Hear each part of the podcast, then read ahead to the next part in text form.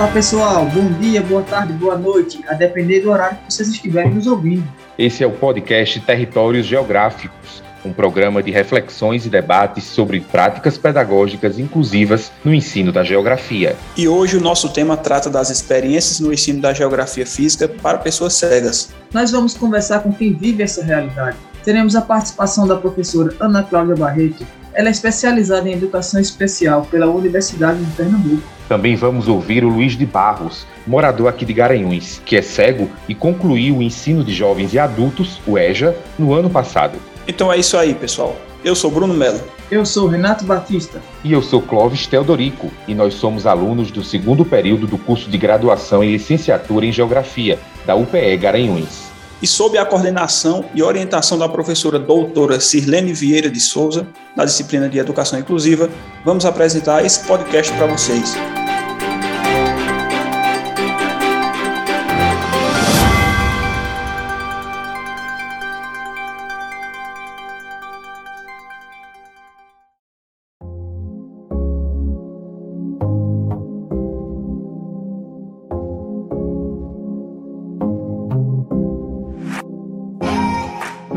Durante muito tempo, a geografia ela foi apenas descritiva, mas como ciência, ela evoluiu em seu campo de estudos também, né, pessoal? Verdade, Renato. Tanto é que existe, digamos, uma área que se direciona a estudar os aspectos físicos da Terra, que é o caso de disciplinas como a geologia, a cartografia, a climatologia, hidrografia e várias outras. E aí, então, trazendo a pauta do dia, o ensino dessa vertente da geografia para pessoas cegas, a gente logo se pergunta: é possível? De quais maneiras o professor de geografia pode se adaptar a esse ensino? O que tu acha, Renato? Claro que sim, Bruno. Nós, como futuros professores, nós temos que expandir a nossa criatividade, buscando descobrir alternativas que sejam simples e objetivas para que possamos ensinar a geografia. Você concorda, Clóvis? Com certeza, principalmente se falando de inclusão, né? Hoje em dia existem mecanismos e capacitações voltadas para que a gente saia da faculdade com algum preparo, mas claro, eu acredito que isso é uma questão constante, né? A gente tem que buscar sempre se capacitar e entender a necessidade de cada aluno. Exatamente, Clóvis. Resumindo, é algo dinâmico. Pois é, então, nós temos a missão de estimular e potencializar a aprendizagem e a curiosidade dos alunos a respeito do meio que eles vivem. Verdade, porque a educação geográfica é essencial para qualquer indivíduo. E eu acho que a geografia faz as pessoas terem essa melhor percepção do espaço, principalmente o território físico. Mas, infelizmente, a gente sabe que a realidade nem sempre é assim. Já é possível identificar que muita coisa melhorou, sim, nas escolas, nos organismos de apoio, mas também sabemos que existem barreiras e dificuldades. É, e elas precisam ser mostradas para o debate existir. Pois é, meus amigos. Apesar dos materiais cartográficos táteis serem produzidos lá desde o século XIX, em nível mundial, um trabalho em conjunto com professores, pais e voluntários, foi identificado que essa área ainda é pouco conhecida no Brasil até mesmo no meio acadêmico. Inclusive, esses materiais aí que você falou, materiais cartográficos táteis, eles são essenciais para que exista a compreensão total das pessoas com deficiência visual ou baixa visão. Para a gente ter só uma pequena noção de quais são as dificuldades que ainda perduram né, hoje em dia, a gente precisa ouvir quem realmente está na sala de aula de fato. Seguindo essa linha, né, nós conversamos mais cedo com Luiz de Barros. Ele tem 43 anos de idade e se formou numa turma do EJA, que é a Educação educação para jovens e adultos, lá na Escola Estadual Virgem do Socorro, que fica localizada bem ali do bairro da Coab que é aqui em Garanhuns. Vamos ouvir o que ele falou sobre as principais dificuldades encontradas no ambiente escolar. Minha maior dificuldade são os espaços físicos, as barreiras arquitetônicas, a falta de capacitação dos professores que uma grande maioria não sabe lidar com as pessoas com deficiência na sala regular mas nós temos a sala de recursos que nos auxilia, porque as pessoas cegas elas não são iguais, elas têm formas diferentes de aprender, então também são formas diferentes de ensinar. A falta de materiais adaptados na própria escola, falta de livros que sejam acessíveis, nós também não temos. Então essas são uma das diversas dificuldades que nós encontramos na sala de aula. É, a capacitação dos professores seria e será de fundamental importância para que eles possam auxiliar muito melhor do que no momento atual. E essa capacitação ela tem que ser iniciada na faculdade. Para já sair capacitado. Então, essas são algumas das dificuldades. Olha aí como foi importante ele ter falado da falta de materiais acessíveis, né? Como a gente lembrou antes aqui, que isso é de primordial importância. E a capacitação do professor, sem dúvida, também é primordial. Ele também contou para a gente que o Centro de Apoio Pedagógico à Pessoa com Deficiência Visual, o CAP, foi onde ele aprendeu o braille e foi de fundamental importância todo o aparato que ele recebeu lá, seja falando do apoio humano ou material. Escutem com a gente. O CAP é uma instituição de apoio pedagógico à pessoa com deficiência visual e essa instituição ela foi fundamental para que eu pudesse aprender o braille, aprender orientação e mobilidade e a importância de estar inserido na sociedade, no convívio social. O CAP ele é um centro de apoio onde qualquer pessoa com deficiência visual pode ser atendido. Lá se encontra professores capacitados, todos têm curso de tiflologia, são formados e a melhor forma de você aprender o braille é na instituição CAP. Porque lá você tem todo o equipamento e materiais adequados para que você exerça a função de um braillista também. Inclusive eu tive a oportunidade de fazer o curso de tiflologia e o CAP ele é fundamental na vida da pessoa com deficiência visual. Pois é, pessoal. Seguindo aí, depois de ouvir essa declaração do Barros, nós já sabemos das dificuldades enfrentadas pelo aluno ou pelo professor tanto por falta de capacitação ou até mesmo por falta de recursos oferecidos pela escola. Dessa forma, vai entrar aí a questão de explorar a criatividade, buscando materiais de fácil acesso para ensinar o aluno com deficiência visual a poder enxergar o ensino da geografia de uma forma bem simplificada, de acordo com a sua necessidade, né? Como, por exemplo, falando desses materiais de fácil acesso, o Luiz chegou a fazer um trabalho sobre os planetas do sistema solar, onde ele pôde identificar cada um dos seus planetas, no EJA tem um professor para cada disciplina. As avaliações sempre fez e se faz com auxiliar, que é chamado de apoio, ou até mesmo com o professor da sala de recursos, ou o professor da sala de aula mesmo, para reconhecimento de área, de mapa. Nós temos o auxílio da instituição CAP, que o professor me dá a disciplina e eu repasso para o CAP e lá a professora faz a adequação desse material. Esse material ele é composto por cartolina emborrachados e materiais que têm uma aderência crespa para que possamos identificar o que lá está desenhado. Eu fiz um trabalho falando sobre os planetas e foi um trabalho muito bom que professor é professor adequaram o material e eu tive a oportunidade de conhecer cada um dos planetas que é colocado o desenho do planeta e ao lado se coloca o nome exemplo, coloco o, nome, o, planeta Vênus ou Marte e ao lado coloco o nome dele em braille. O aluno ele fica com mais acessibilidade para identificar esses relevos. Eles são todos feitos em, em alto relevo, que facilita a identificação.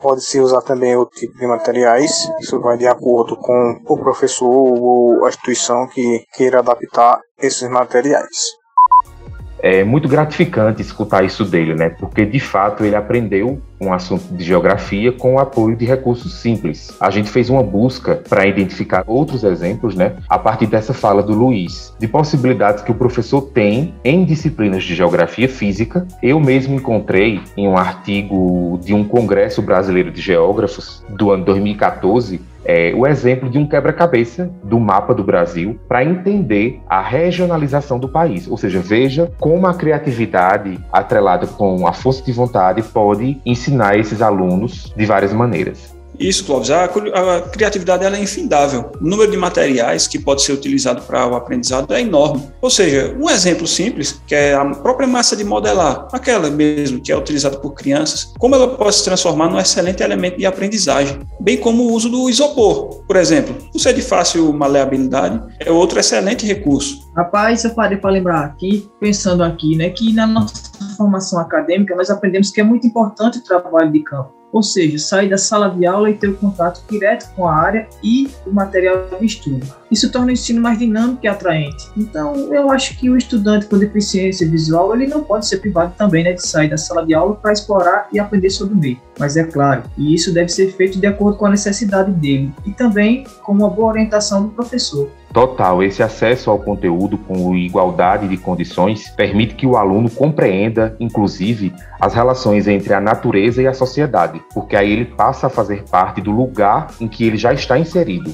E mais, ele ainda está estimulando outros sentidos também, como também passa a se encorajar em relação a a novas experiências, que vai reavivar um sentimento de acolhimento, uma sensação de estar mais à vontade, que é algo bastante relatado como dificuldade inicial para socializar e aprender. Então, galera que está nos ouvindo, em meio a todas essas reflexões que foram apontadas até aqui, vocês sabiam que na nossa cidade, Garanhuns, aqui em Pernambuco, existe um centro de apoio para pessoas com deficiência visual ou baixa visão?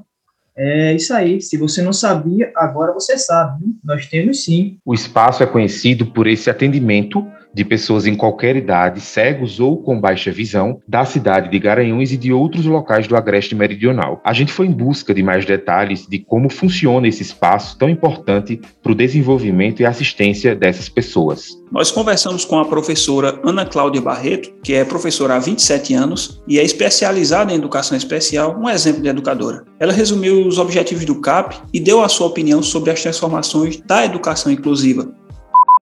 Eu tenho experiência de 15 anos trabalhando com alunos cegos e com baixa visão. Sou professora do CAP desde 2006, mas também já fui professora de alunos cegos em sala de aula de jovens e adultos, primeira e segunda fase, e também professora da sala de recursos, atendendo alunos do EJA nas escolas da rede municipal de Garanhuns. O CAP ele funciona com atendimento às pessoas com deficiência visual, cegas e com baixa visão. Então, nós damos todo o apoio a esses alunos que estão em sala de aula e também aquelas pessoas que não estudam nas escolas, mas que procuram o CAP para fazer esse atendimento. Atendimento de orientação e mobilidade, atendimento do sistema Braille, atendimento de estimulação, atendimento de vida diária e muitos outros atendimentos que nós trabalhamos com todas essas pessoas que têm a deficiência visual. A educação inclusiva tem avançado a cada dia. Ainda precisamos melhorar muito, mas a dificuldade que tínhamos em alguns anos passados, que os alunos em sala de aula fica, ficavam normalmente em escolas especiais, hoje nós vemos esses alunos nas salas de aulas regulares, inseridos com outros alunos. Então, eu acredito que essa educação inclusiva está evoluindo bastante. No estudo da geografia, nós podemos usar vários recursos. E um dos recursos que nós utilizamos bastante são materiais adaptados, como por exemplo mapas, que nós podemos representar eles em alto relevo, utilizando cartolina, linha, barbante, cola e outros materiais de diferentes texturas. Então, a gente fazendo esse material, levando para o aluno, tanto vai abranger a toda a sala de aula, como também ao aluno que tem a deficiência visual. Nós podemos demonstrar o ensino da geografia lendo textos para o aluno com deficiência visual, também transcrevendo textos em braille para que ele possa entender melhor. Fazermos também material em alto relevo, que ajuda bastante na compreensão desses alunos, porque a partir do momento que ele usa o tato e vai passando a mão e vai entendendo o que aquele material está propondo, então ele vai entender muito bem todas as atividades propostas no ensino da geografia e de todas as outras matérias. Está mais do que claro que, com incentivo, capacitação, força de vontade e criatividade, é possível igualar a aprendizagem para todos os alunos, com ou sem deficiência. Na área da geografia física, esse conhecimento acaba sendo explorado, tanto pelo contato físico, de forma mais direta e dinâmica, fazendo com que o que antes poderia ser um método de ensino chato, passe a ser, de certa forma, um método de ensino muito mais divertido de aprender. A tecnologia e a didática devem ser usadas a favor de todos nós, seja na produção de mapas, maquetes, globos terrestres, sem falar, claro, no plano de aula. O ideal é que a gente consiga promover orientação e independência às pessoas com deficiência visual. A sala de aula é muito mais que um quadro, a mesa, a cadeira. A sala de aula é abrangente. A gente, enquanto estudante precisa reconhecer isso e os já formados seguirem executando ações de inclusão. E a gente vai ficando por aqui, esperando que esse debate tenha aberto a mente de vocês a respeito das dificuldades, mas também das possibilidades de ensino para alunos com deficiência visual. A gente também fica na sensação de ter contribuído de alguma maneira para que esse assunto permaneça em discussão e na pauta das políticas públicas da educação, e mais precisamente da infinidade que o ensino da geografia física permite. Esse foi o episódio 1 do podcast Territórios Geográficos, da disciplina de Educação Inclusiva, do segundo período de Geografia da UPE Garanhuns. Muito obrigado a todos e até a próxima.